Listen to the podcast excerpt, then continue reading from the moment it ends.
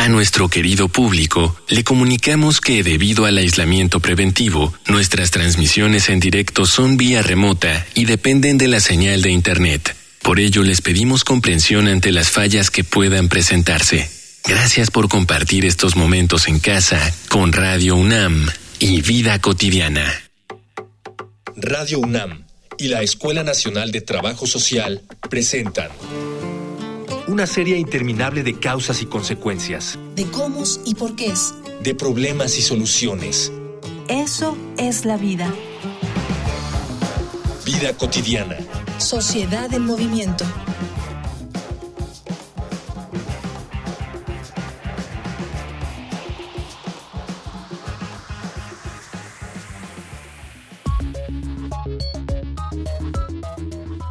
La salud es un aspecto de nuestra vida excesivamente delicado porque perderla es enfrentarnos a lo desconocido. Cuando no se tiene educación médica, el origen o las causas de un malestar nos dejan en un estado de indefensión en el cual apenas si podemos hacer algo por nosotros mismos. Necesitamos ponernos en las manos de algún experto para que nos indique la mejor manera de conducirnos, nos dé un tratamiento y nos ayude a mejorar. Confiados en que los médicos conocen su oficio y se portan con empatía y ética, hacemos caso ciegamente a su conocimiento. Lamentablemente esta situación provoca que muchos galenos abusen de su poder y se aprovechen de esta confianza para mantener un status quo que lo sitúe por encima de la condición del enfermo. En otros casos, el médico puede tener las mejores intenciones de ayudar, pero el abandono de la infraestructura hospitalaria le impide cumplir con su trabajo, y eso es también una forma de maltrato. Uno que lamentablemente está tan normalizado que en general los pacientes desconocemos los derechos que tenemos ante él.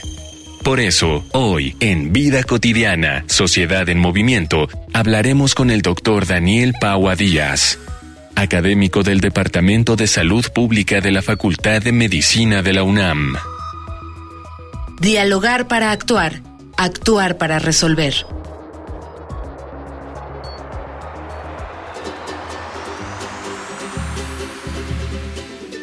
Bienvenidas, bienvenidos, una emisión más, Vida Cotidiana, Sociedad en Movimiento. Yo soy Ángeles Casillas y de verdad que me sorprenden las fechas que se manejan a nivel mundial. Yo no sabía que el día de hoy es día justamente Día Mundial de la Seguridad del Paciente. Vamos a aprovechar este día para hablar qué es esto que, llamamos seguridad del paciente, ¿no? Eh, ¿A qué se refiere? ¿Cuáles son los derechos? Pero antes, si tienen alguna duda vinculada con nuestro tema, anoten las formas de contacto con el programa.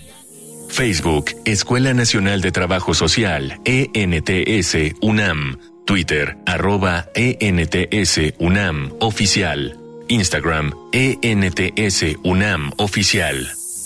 Ya estamos enlazados de manera virtual, estamos en cabina virtual como lo hemos estado haciendo desde hace mucho tiempo y me da mucho gusto recibir al doctor Daniel Pagua Díaz. Doctor, bonita tarde, bienvenido. Hola, ¿qué tal Ángeles? Buenas tardes, es un gusto, un placer estar compartiendo el espacio y dirigirme a todo su auditorio. Muchísimas gracias. Ojalá que no sea la, la, última vez que estás con nosotros. ¿Te parece, doctor, si empezamos como a manera de introducción al tema? ¿Qué es esto que llamamos seguridad del paciente? Mira, antes de, contestar de, de, manera muy concreta qué es seguridad del paciente, pues sería pertinente decir qué es un aspecto no seguro de, la, del paciente o qué es la falta de seguridad del paciente, que concretamente es situaciones en las cuales el, el paciente se va a encontrar ¿sí? Y se va a desarrollar esta falta de seguridad en la atención, ya que tiene repercusiones desde el cobro de, de, vidas, es decir, de fallecimientos por no solamente por la enfermedad, sino por la por eh, una mala práctica o falta de atención con calidad pueden dejar secuelas graves, eh, tiene repercusiones familiares, laborales y tiene un alto costo de la remediación del daño. De aquí entonces, eh, contestando concretamente a tu pregunta de qué es la seguridad en el paciente, surge como una necesidad, es una disciplina de la atención de la salud que va dado, va a dar respuesta dada la complejidad de los sistemas de atención en salud por el aumento de los daños, es decir, el, eh, conforme va avanzando la atención de la salud, las nuevas tecnologías, el nuevo conocimiento, eh, el trabajo también inter y multidisciplinario, pues hace más compleja la atención de un paciente y por ende también las, las repercusiones que va a tener por una mala calidad en la atención. Y su objetivo es prevenir y reducir los riesgos, que hay dos tipos principales de riesgos, errores y daños que van a sufrir los pacientes. Muy clara, muy clara tu respuesta. Todos estos riesgos que tú señalabas, que pueden ser infecciones, secuelas, caídas y bueno, lamentablemente hasta la muerte, ¿en qué momento de, digamos, de la trayectoria de atención de, a estos aspectos de enfermedad se da, doctor? Estamos hablando de cuando el paciente o la paciente está hospitalizado. Estamos hablando de cuando inicia una enfermedad y empiezan, no sé, los análisis, los diagnósticos. Estamos hablando de qué momento. Fíjate que este tema de seguridad del paciente es un, tema muy bonito y es un tema muy interesante viéndolo desde el enfoque de la calidad de los, de los servicios de salud. Porque de hecho la OMS, la Organización Mundial de la Salud, dice que eh, estos problemas asociados a la falta de seguridad en los pacientes son probablemente una de las 10 causas principales de muerte y discapacidad en, el mundo. Entonces, así como, como tú comentabas, eh, los errores que, que, se pueden encontrar asociados a la falta de seguridad del paciente, eh, lo podemos clasificar en dos. Uno que es un error activo y otro que es un error latente. El error, el error activo es aquel que cuando yo hago una intervención, es decir, yo doy un medicamento y lo prescribí mal. Ese es un error activo que va a dañar directamente mi acción, va a dañar directamente al paciente. Y el, y el error latente son todas aquellas situaciones que van a, favorecer, o llamémosle los riesgos que se encuentran eh, y que nos van a favorecer el desarrollo de este, de este tipo de falta de seguridad. Por ejemplo, yo prescribí mal un medicamento ese es, ese es el error activo. El error latente es que en mi jornada de trabajo tengo que atender entre 30 y 35 pacientes en el tiempo que yo tengo para laborar, para atender pacientes. Entonces, esa es una fuente de error latente que va a propiciar la aparición de un error activo. Ahora, ¿cuáles son las principales fuentes de error? Como tú me comentabas, hablando específicamente de los pacientes hospitalizados, te, voy a mencionar este, cinco, seis errores, que es el error en la medicación, que es el primero, errores relacionados con infecciones, y, que principalmente se refiere a, las infecciones que se dan intrahospitalarias, a los errores quirúrgicos, poca seguridad en, las cirugías y que puede desencadenar en complicaciones quirúrgicas o secundarias a la cirugía o en el transoperatorio, errores en el diagnóstico que implican hasta un 5% del grupo de errores y errores que se les, se les conoce errores de irradiación, que es principalmente cuando hay una exposición diagnóstica, por ejemplo, o cuando es una exposición terapéutica, en el caso de la radioterapia para el tratamiento de algún tipo de cáncer. Qué interesante estos cinco puntos que nos compartes, medicación, infecciones que se, pues, que se dan en, el ámbito ya del hospital, cuestiones quirúrgicas, en los diagnósticos y en estas prácticas, ¿no? Que no se tienen siempre de mucho cuidado de que tienen que ver con las radiaciones. Hay un segmento muy interesante en nuestro programa, doctor, te invito, invito a la gente que hay varios datos que nos prepara producción con relación a la temática. Vamos a una infografía social. Infografía social.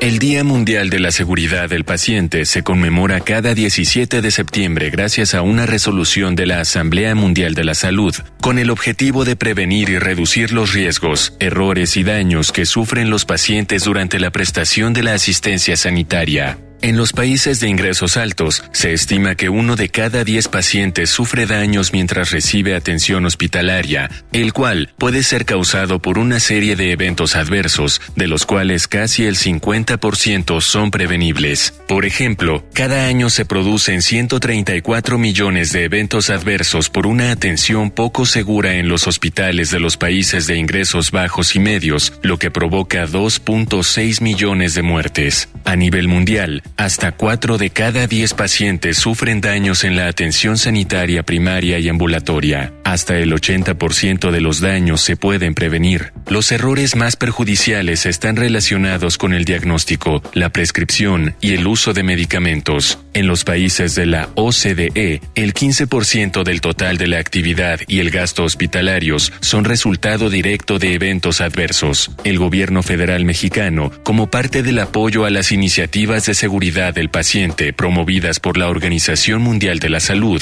reconoce desde 2007 la seguridad del paciente como un componente fundamental de la mejora de la calidad en los servicios de salud. De acuerdo con las estimaciones, el 2% de los pacientes mexicanos hospitalizados mueren y el 8% padece algún daño a causa de eventos adversos relacionados con la seguridad del paciente. Sin embargo, se calcula que 62% de este tipo de eventos adversos son prevenibles, lo que plantea un área de oportunidad para brindar atención médica. Para atender esta problemática, el Consejo de Salubridad General y la Dirección General de Calidad y Educación en Salud desarrollaron mesas de discusión para identificar aquellos aspectos que deben seguir los establecimientos que brindan atención médica en beneficio del paciente. Para ello, se han determinado ocho acciones a ejecutar. Identificación del paciente, comunicación efectiva, seguridad en el proceso de medicación, seguridad en los procedimientos, reducción del riesgo de infecciones asociadas a la atención de la salud, reducción del riesgo de daño al paciente por causa de caídas, registro y análisis de eventos centinela, eventos adversos y cuasi fallas, y cultura de seguridad del paciente. La pandemia también ha puesto de relieve hasta qué punto la protección de los trabajadores de la salud es clave para garantizar el funcionamiento del sistema de salud y de la sociedad. La Organización Mundial de la Salud, OMS, hizo un llamado a los gobiernos y a los dirigentes del ámbito de la atención de la salud para que aborden las persistentes amenazas a la salud y la seguridad de los trabajadores sanitarios y los pacientes. Estas medidas protegerán a los trabajadores de la salud de situaciones de violencia, mejorarán su salud mental, los protegerán de peligros físicos y biológicos, promoverán programas nacionales de seguridad de los trabajadores de la salud y vincularán las políticas de seguridad de los trabajadores con las políticas de seguridad del paciente.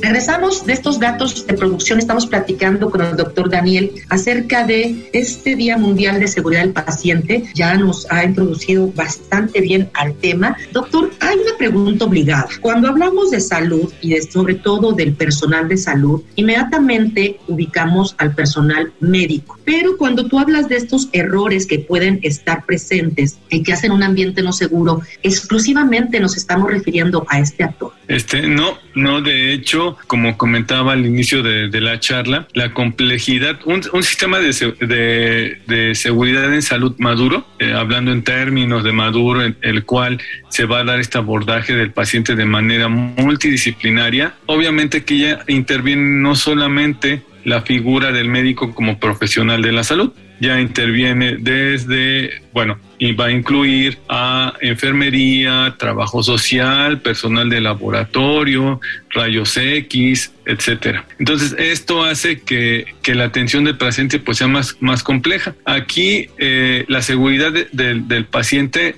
va a, fíjate que, que va a incluir desde que yo, desde la, desde la paciente que va, desde la paciente que va a acudir al servicio de salud y acude con la enfermera para que se le tomen los signos vitales, desde ahí ya entra la seguridad del paciente. ¿Por qué? Porque la enfermera puede, por cuestiones propias del ambiente, de su adiestramiento, de su formación, etcétera, a tomar lecturas erróneas. Entonces ya ahí hay, hay, un factor que yo le decía es un error latente que va a hacer que esto se traduzca en un error activo. Entonces aquí la información que se pasa a nosotros como médicos ya lleva un error y se va a traducir en un, en un diagnóstico que puede no ser eh, un diagnóstico exacto o, o, sea, eh, o ser el diagnóstico que corresponde al problema que tiene el paciente.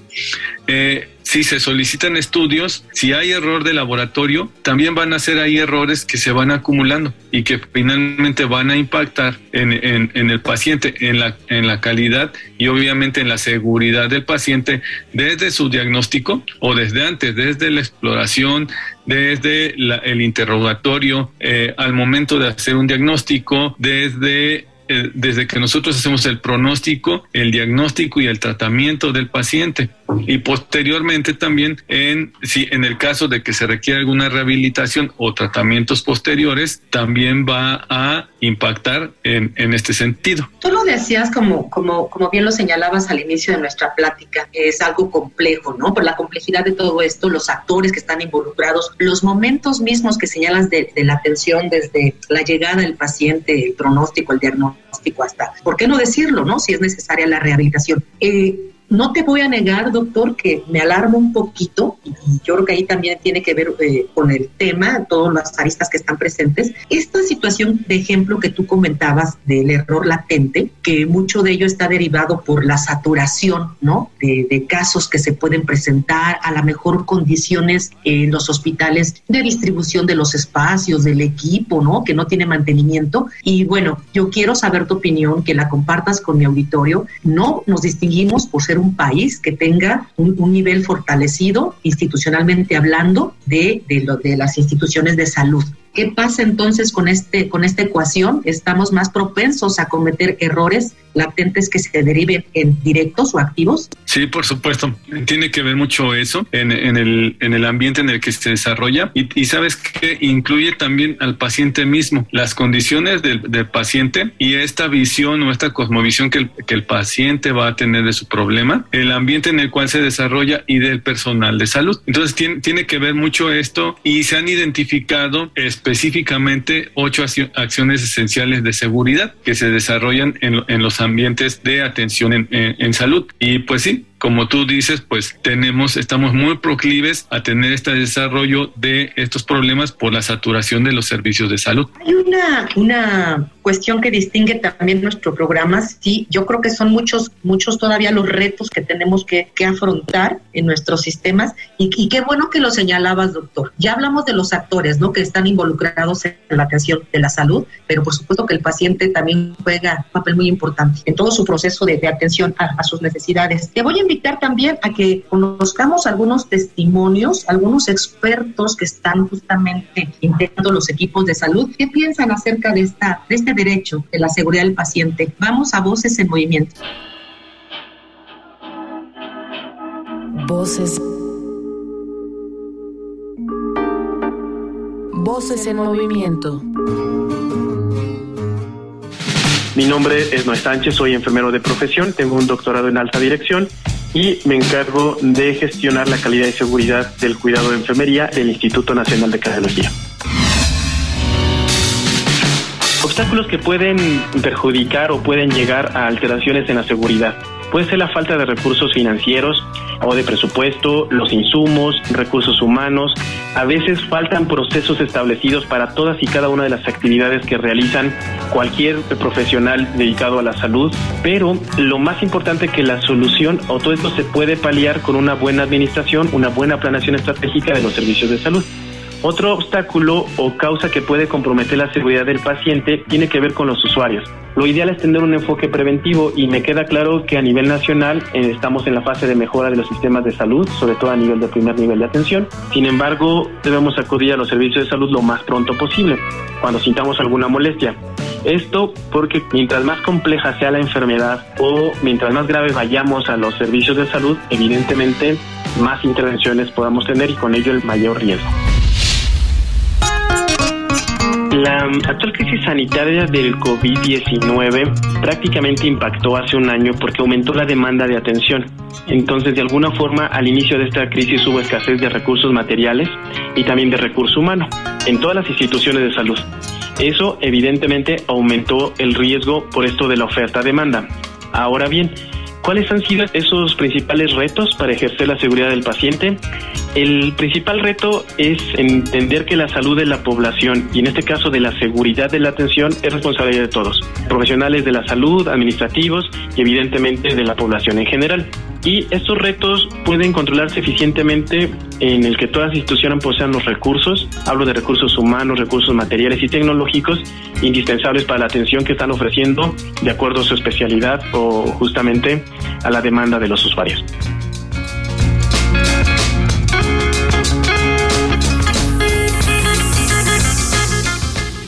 Doctor, ¿cómo hago efectivo quienes nos están escuchando en algún momento, tú también, quienes están en producción, todos hemos sido pacientes y todos hemos estado enfermos alguna vez y requerido de estos distintos servicios? ¿Cómo hacerle para poder hacer valer este, este derecho? Aquí, eh, de hecho, en las en todas las unidades, y nosotros tenemos un poco la precaución o hemos observado que eh, hay derechos de los pacientes. Todos los pacientes tenemos derechos, como tienen derechos también el personal de salud. Y hay una, una serie de, que yo te comentaba de puntos, ¿sí? En los cuales van a hacer énfasis en cuáles son las acciones esenciales de seguridad del paciente. Si me permite, voy a ser muy puntual y te quiero comentar cuáles son estos ocho puntos, que es la identificación del paciente, eh, la comunicación efectiva, que eso es bien importante. Fíjate que muchos de los problemas de seguridad del paciente no es ni siquiera por un problema propia propiamente técnico o disciplinar, sino es una mala comunicación o como lo conocemos también como una empatía entre, entre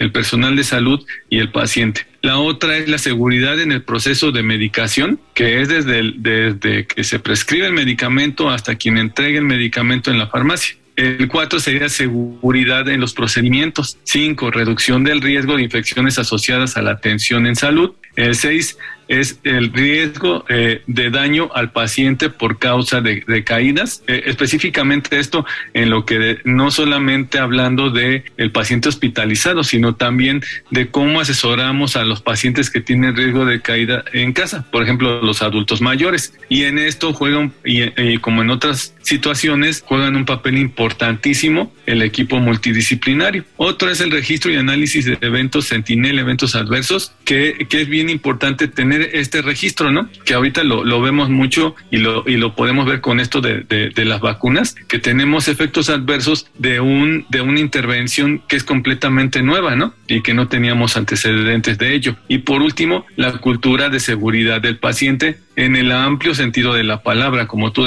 como comentamos, comentamos hace un momento y que tú también lo, lo recalcabas, tener muy en cuenta la opinión del paciente y esto es fundamental para que se desarrolle un ambiente adecuado que favorezca y que nos disminuya los errores latentes que puede desarrollar eh, el paciente en este ambiente que es muy proclive a que desarrollemos acciones de poca seguridad en, el paciente. Ocho puntos muy interesantes que van desde lo más sencillo, ¿no? La identificación del paciente pareciera un enunciado, ah, bueno, pues datos generales. No, es, es que la persona también debe ser vista como, como algo individual, algo único, que tiene datos, que tiene un registro, una historia familiar y de salud que lo hacen diferente a, los demás y que obviamente debe estar tomado en cuenta en, en todo proceso de, atención. Eh, me gustaría mucho, doctor, que, mira, yo estoy segura que todo este protocolo, ¿no? De, estos puntos de la seguridad es algo que se trata de manera constante. Quiero, quiero pensarlo así en las instituciones de salud, en las reuniones interdisciplinarias, en los equipos que intervienen. Eh, dos aspectos. El primero, ¿cuál crees tú que sea, y con las condiciones que estamos viviendo de confinamiento, hoy por hoy, el principal reto para poder garantizar que podamos estar avanzando en esta seguridad del paciente?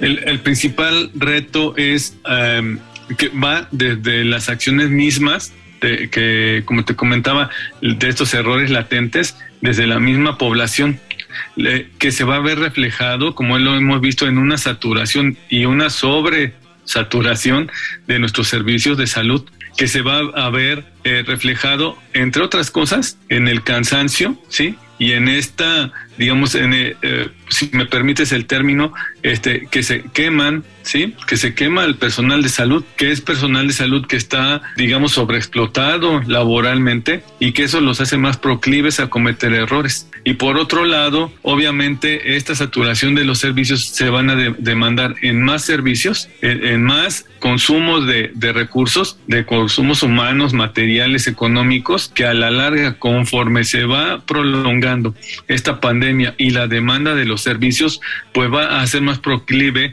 que se presenten estos errores tanto los activos como los, como los latentes.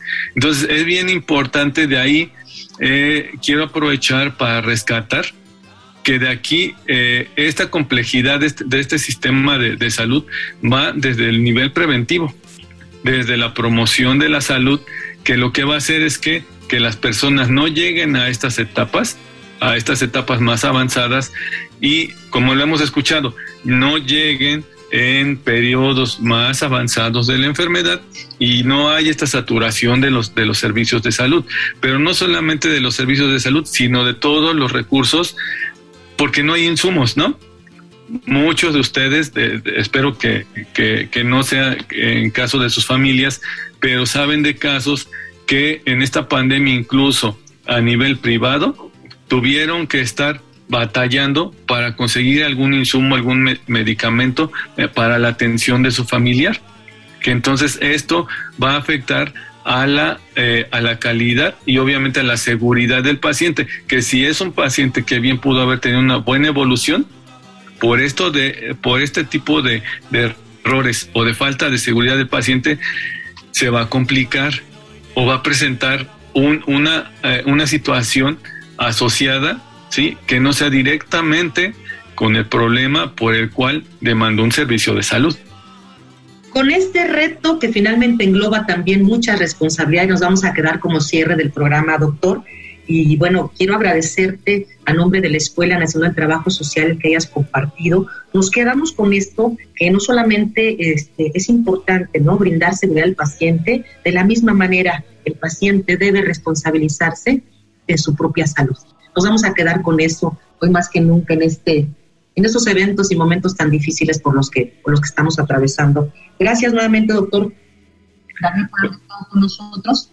Eh, quiero agradecer a quienes hacen posible nuestro programa en producción.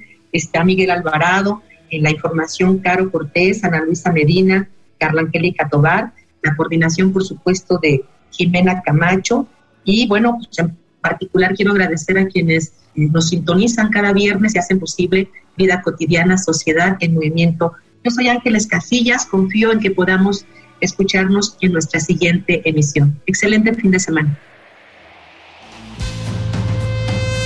Vida cotidiana es una coproducción entre Radio UNAM y la Escuela Nacional de Trabajo Social.